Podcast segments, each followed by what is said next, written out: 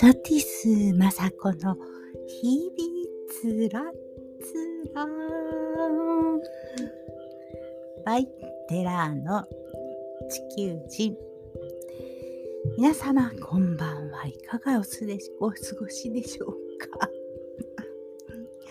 いつも長いちゃんとお話できません、うん、えーとですね。あもうね台風が近づいてきてるでしょ。もうね暑くって暑くって。蒸し暑くって。もうじっとしてても汗がだらーっと出てきます。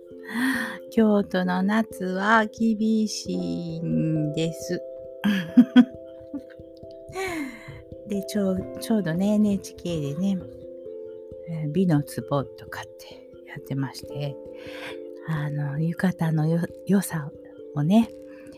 いろいろ説明してくださってたんですけどあもう浴衣にしようと思いました今日は。いいんですよ。あの何？もう裸の部分洋服だったらねちょっと肌を出すようなあの背中がぐるんと開いてるようなものとかね暑いからと思って着ちゃうんですけどやっぱりそこ冷えるんですよね。当然。だからあの浴衣ってねだからちゃんとあのー、風が入ってほしいところにちゃんとこう抜け感があってで締めるところを締めるので汗をかきにくい。その脇えー、1本目のひひ下のね紐をちょっと上のこの、えーと、みぞおちぐらいのところでギュッとこう締めるんですね。そしたら、えー、汗がねあのだらだらとかきづらいかきにくくなるんですよね。あの紐っていうのはねほんとよくできてる。紐がよくできてるわけじゃないんだけれどもその着付けの着付け方っていうのはともによくできてるものだなと思って最初はねなんかあの江戸時代に、えー、暑い、えー、まあ今で言うサウナ室みたいなところに入るのに暑すぎるからあの浴衣をねたらっとこうバスローブのようにして着て入ってたそうなんですよ。それがそのまま外に出ても行けるようにそして家の中の部屋着でもいいようにいろいろこうバリエーションが膨らんで浴衣になってるらしいんですけどね。いやほんと浴衣いいんですよ。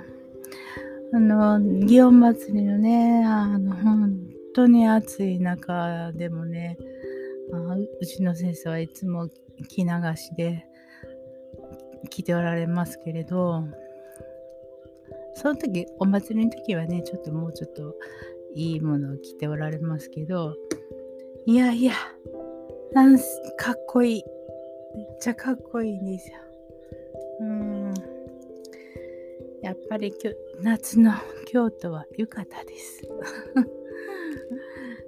ぜひねあの肌触りのいいものを選んで折りもねいろんな折り方があるのであの風通しのいい折り方の浴衣もあるしねいろいろあるので探してみてください。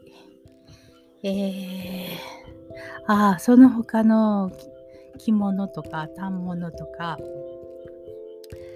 あのもう昭和の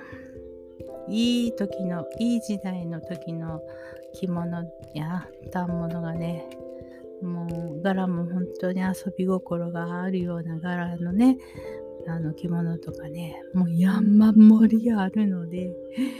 もう破格ねぐらいでもう売っちゃおうかなとか思って。ああこれ年配のしたらあのまたあの引き取りの言って電話がかかってきますけど。えー、そんなんには売らないです。もうもったいなすぎます。ちゃんと分かってる方にお譲りしていきたいなと思っております。えー、いろいろ考えり、えーと、こう縫いもしながらね、いろいろ勉強してるんですけども、うーん、もう続々と、もう若者の素晴らしい方がたくさん出てきて、もう惚れ惚れして見てますね。もうどうぞ40代、50代、60代のおじさま、おばさま方、潰すことなく育ててくださいね。いや、本人たちはもうそんなこと何にも気にしてないと思いますけどね。もう、あの、ちゃんと自分の魂にが喜ぶようなことをちゃんと一生懸命されています。絶対良くなると思うよね。良くならないはずがないって思うぐらい。だからそれ年齢関係なくね、60でも70でもね、あもう楽しんで何かを一生懸命やってたら、もう絶対成功するしかないよねって思うわけ。うん、年齢関係ない。あ、でもね、さっきあの、ポッドキャストで、あの、女医さん2人が話しておられましてね、その卵巣凍結っていうの、卵巣凍結？うん。えー、若い時に卵巣を取って、えっ、ー、と、年いってからあ弱った卵巣じゃなくて、えー、元気な卵巣で子供が産めるようにっていうことで、あのー、やってみたっていうことをお話しされてたんですけどね。まあ、最後結論的に言えば、まあ、あの子供が欲しいからそういうふうにしてねお金をかけてそのうん回答するまでの間の期間の、えー、費用もかかるし、えー、元気な体を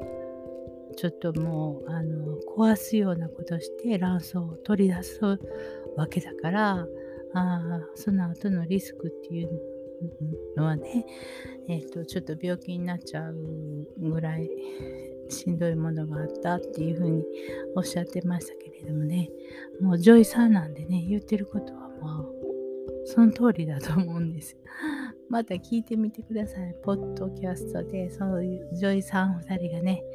お話しされてるのあると思いますので、うん。えー、あと、その YouTuber、YouTuber じゃない、YouTube でも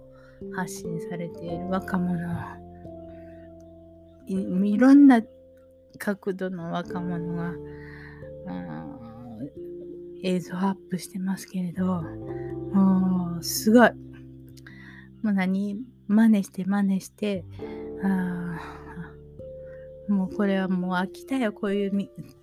撮り方の映像はもういいよっていうのもたくさんありますけれども、そのたくさんある中でももう秀逸で美しい、えー、映像を撮っておられる方もたくさんいて、あもう私は感化されてます。もう完全に 一生懸命気がついたら一生懸命カメラ探してたりしてまして。あ私の思いはですね、あるんです、ちゃんと。うん、あるから羨ましく思ってるだけで。何度か試してみたんですけどね、石垣のね、小浜島で、あもう満天の星、えー、降ってくるような星を映像で撮りたいと思ったんですよね。うん、いろいろいろいろ試行錯誤したんですけれどもやっぱり、えー、スペックには勝てなくってその時は取れなかったんですけどあとその月明かりとかね、うん、太陽がこう木の間をこう木漏れ日が美しくさしているところをその木漏れ日が木漏れ日として取れるような撮影方法とかねちょっと勉強させてもらってるんですけどいや安くなりましたよねカメラも。安くていいものがもう出てきてますね。こりゃいけるかなとか思って。なんか余計に感化されてますまああるんですよジンバルもあるし、えー、三脚もあるし、うん、結構ポロポロは揃ってるんですけどカメラがねどれにするかななんて思ってたんですけどもうかたくなに iPhone でいくかとかって iPhone でやってたんですけどね。ここまでカメラの性能が良くってえー、安くってっていうものが出てきた出てきてるので、ああこれはもう今はちょっと買いかなとか思ってます。そして市川 市川渚さんが白のストラップも今一生懸命作ってくれてるみたいなんでもうちょっとしたら出てくるかななんて楽しみ、うん、その打ち合わせの工程とかね見てますけれども。もう何の肩肩書きを連ねようがもう関係ないですね。うん。いろいろいろいろもう何もし連ねたとしても肩書きを。いろんな ジャンルの肩書きになっちゃうっていうのね。いやもうこれからスポーでしょうって思う。うん。うん。これ一つずっとやっててあもうここにつけるこれがいるよねってなった時にあもう作らざるを得ないぐらい何もものがないからお気に入りのものがない。日本ってデザインがねあんまり良くないのよね、えー、彼女なんてあってあのドローン入れるカバン作ってるしね。それはとってもよくわかる。本当に。私の好みと非常に似てるのでお願い作ってっていう感じ。ほんといいわなんか嬉しいわ。もう若者頑張れ。私は私で頑張るわ。酔っ払ってません。はい。大丈夫。明日から台風が来るって言ってるのでちょっと頭がぼーっとしてます。まあそのだから結局ねもう20代でしょ？30代女性の市川さんなんか30代じゃないで他の男の子とかでももう20代後輩から30代でしょ？で、カールペイ君も30歳じゃないですか。もう暑いね。10代、20代、30代。もうほんと楽しみ。で、やっぱりそのデザインにこだわりたい人はみんな、あの、カールペイ君とこの iPhone、じゃあ、あの、なんだっけ、ドットじゃなくて、あ、出てこない。ナッシング。ナッシングもポあポットとナッシング本持ってるもんね。さすがよね。そういうところに彼はあの販売できていたらいいって言って言ってたけれどけれどもちゃんとそうなってるよね。うん、うん、うん、素晴らしい。素晴らしい。嬉しい。嬉しい。頑張って。60代の人たち頑張ろう。あ、頑張ってるか。どうもどうも。頑張ってないの、私だけ。あ失礼しました。ということで、いろいろやっていきます。頭はあっち、こっちもあっちもいっぱいです。えー、前、まあね、ずっと言ってますけれども、えー、神様のお供えするものには、えー、い野菜とかね果物とかこう盛り合わせて、あの、牽線するんですけれども、結局それは衣食住の、あの、ことに関しての、その盛り付けになってるわけなんですね。で、玉串法店の玉串と、しでっていうのも、え、ー、と、衣と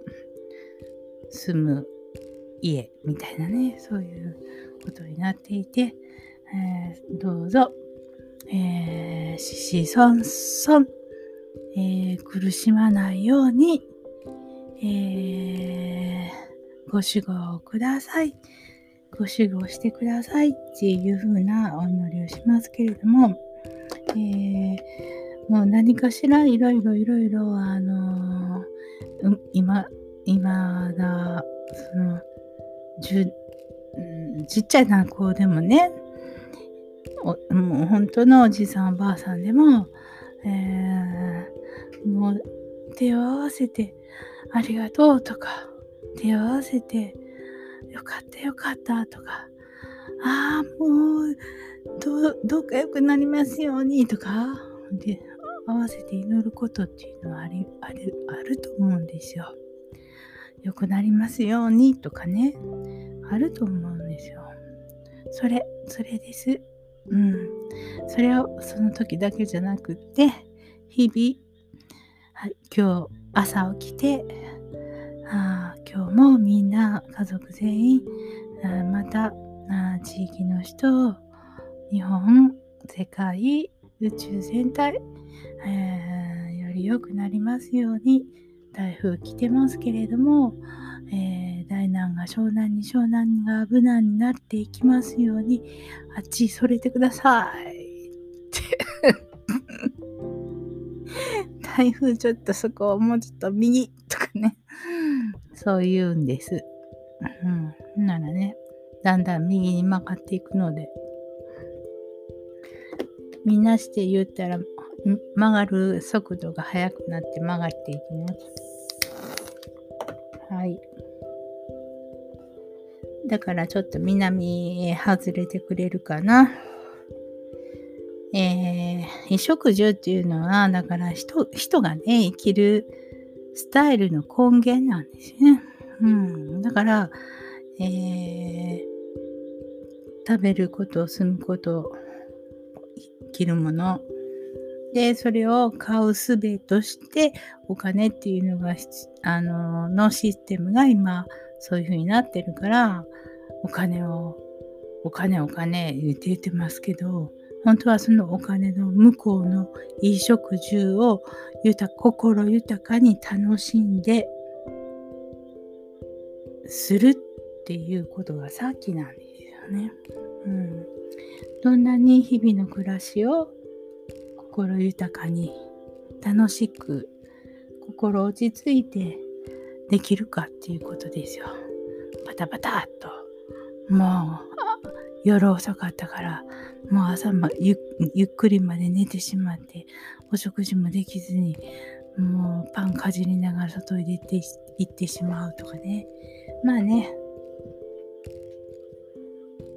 そういう時代もあってもいいと思いますけれども、ある程度、年齢を重ねて、そういうことができるようになったら、ぜひ、日々の一つ一つの、あの行いをゆっくりできる、心豊かにゆっくりできるようになったらいいね。今私はようやくできるようになりまして、朝起きて、外回りのお掃除をして、お水をやって、植物にね、で、お花たちに、今日はどんな感じですか？みたいな。ちょっとこれまだ切るの早いね、とか、もうちょっと待っとくね、とか、あー、白くなってきたやんか、葉っぱ、とかね、いろいろ言ってます、朝。で、今日は、えー、日々吐くのにね、あの、さくらっていう名前の、えっと、あ、ビリケン、ビルケンのさくらっていうシリーズの靴履いてるんですけれども、あの、2年、2年履いたかな。えー、ちょっと今日だいぶね、あの、ブルーが、ブルー、汚れてブルーが濃ゆ濃ゆくなってきたので、ちょっとメンテナンスしまして、えー、ちょっと青さを取り戻しました。あと、あ、革のカバンね、すごい薄い、えー、ブルーと白の、あのー、こう、小さめのカバンがね、ちょっと、あの、ちょっと使わなかったら、もう、あの、痛み出してきたので、潤いを与えるのに、あの油を塗ってね、えー、だいぶマシになりました。うん、そんなんやら、こんなんやらこちょこちょやって、うーん、あ、今日ね、取り、あの、縫い物をしたのを取りに来られたのでね、渡して、また違うものを持ってこられましたけど、それはね、あの、何も考えないでいろいろで手を動かすことができるからね、私のリハビリにちょうどいいんです。で、そんなんやって、そうそう。ちょっとね、お薬をが足りなくって、お薬をいただきに行って、ちょっと食べるものを買って、あと、小分けにして冷凍庫に入れました。で、少しだけ仕事をして、らもうこんな時間になっちゃいました。はい。心豊かに生きるっていうことですけどね。うん。豊かであるということは満たされている状態のことを言う。その反対は欠乏。えー、おお金や家庭環境が十分に思えている人でも心が豊かではない人たちが相当数存在する。会うといつも人の悪口を言っている。現状の不平不満ばっかり言っている。他人を恨んでし羨んでしまう。こういうことは心が満たされていないというこ。と、えー、欠乏症のような状態です。何が欠乏しているかといえば、それは愛情なのです。えー、だから、お母さん、親って言ってもね、あの未発達状態のまだまだ成長過程の中で子供を育てていってるわけですから、子供を育てながら親もその子供に教えられて成長していくっていうのが本当ですよね。うん、だけど、えー、一方的にお母さんがあ空手をしろって言ったら空手行ってみたものの僕には空手はに合わないと思ってやめたいって言ったら、そんな途中でやめるなとかって言われて、最後までやれとか言って、ああ、最後ってどこだよっていう感じ。すぐやめさせてもらえない。それはもうお母さんのコンプレックスですよね。コンプレックスが自分の中のコンプレックスなんですよ。なのに、その子供にガンガンやる。自分のコンプレックスを子供に押し付けちゃう。うん。つまらないよね。うん。気がついたらいいだけなんですね。一度、気が、それ、ああ、子供たちに言っている、この、私のこの言葉は、あ私自身のコンプレックスだったんだっていうことに気がついたらそういうこともしなくなる言わなくなると思うんですけれどもあもうあのヒステリックにキャンキャンキャンキャンキャンキャン言ってる人たちは自分でも気がついていません。うん、自分たちが愛情不足なんですね。ちっちゃい時に何か満たされない思いがあったとかね、それか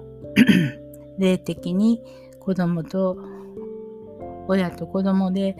今のこの限界はいるけれども霊的に生まれ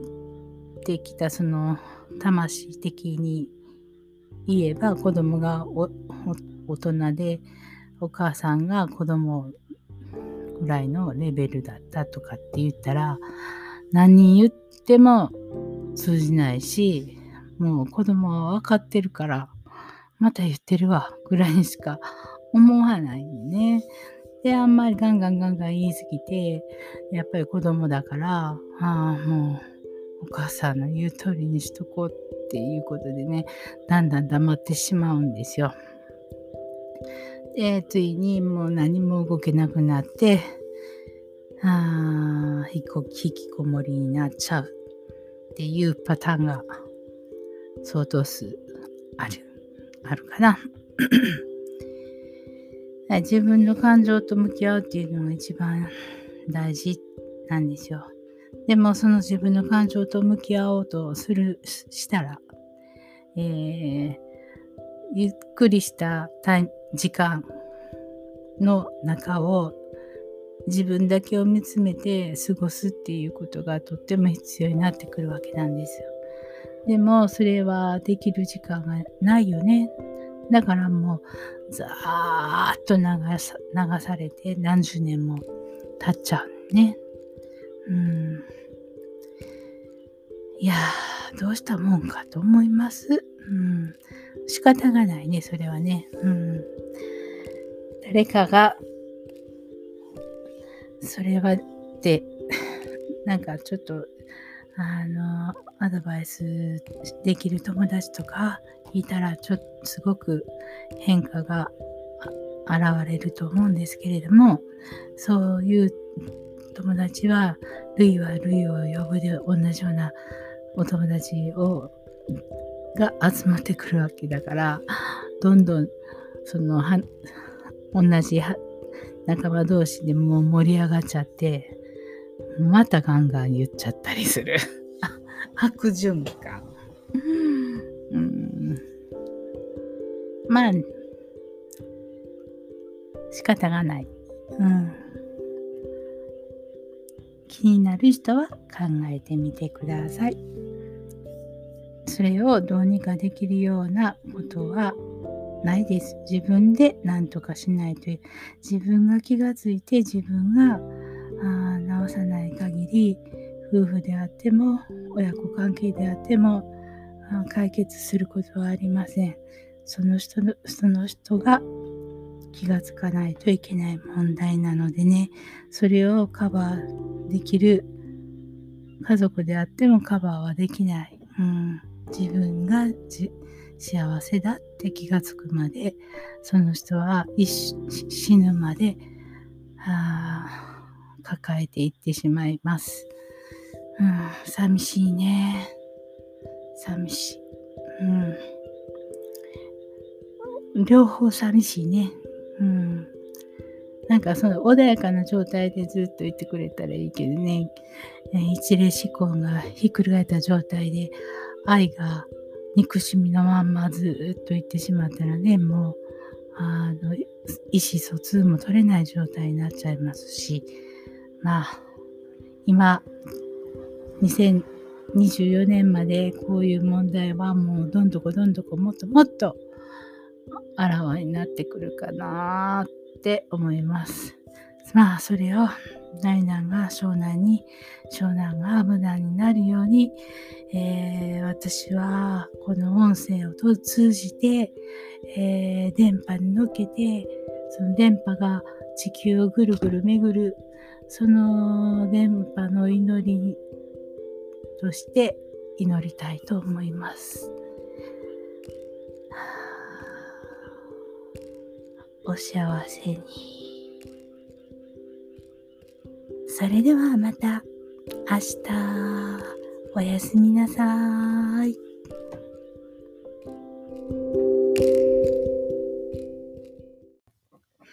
テラーの地球人」のポッドキャストはアップルポッドキャスト Google ポッドキャスト Amazon ポッドキャスト Spotify ポッドキャストで配信しております。よろしくお願いします。thank you